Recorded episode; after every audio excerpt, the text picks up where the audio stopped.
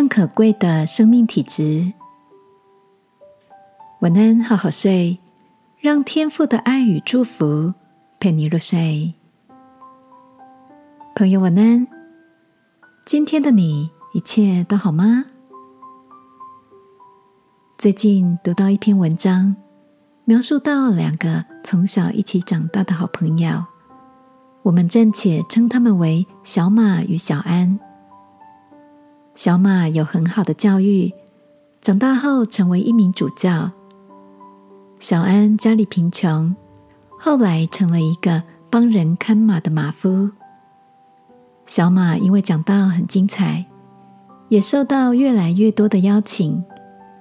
而每一次他讲道的时候，小安都会坐在台下，用欣赏、崇拜、鼓励的眼光看着这位挚友。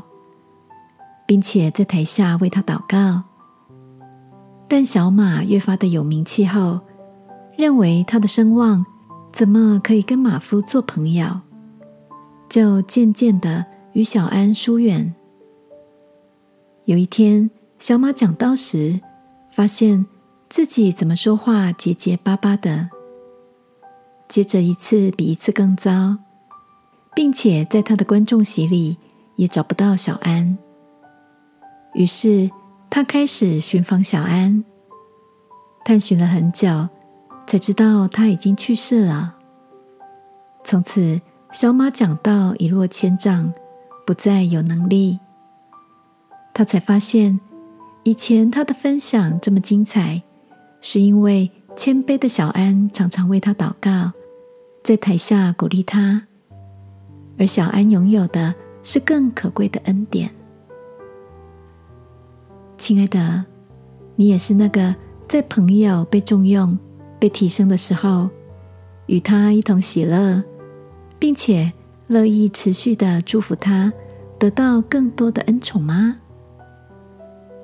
有一句智慧的话说：“人的高傲必使他卑下，心里谦逊的必得尊荣。”你也羡慕这个更可贵的谦卑的生命吗？今晚，让我们一起为着这个美好的特质来祷告。亲爱的天父，愿你把一个谦卑的生命赐给我，让我不看轻人的低微，不高举自己，而能与人同喜乐、同哀伤。祷告，奉耶稣基督的名，阿门。晚安，好好睡。祝福你拥有谦卑的气质美。耶稣爱你，我也爱你。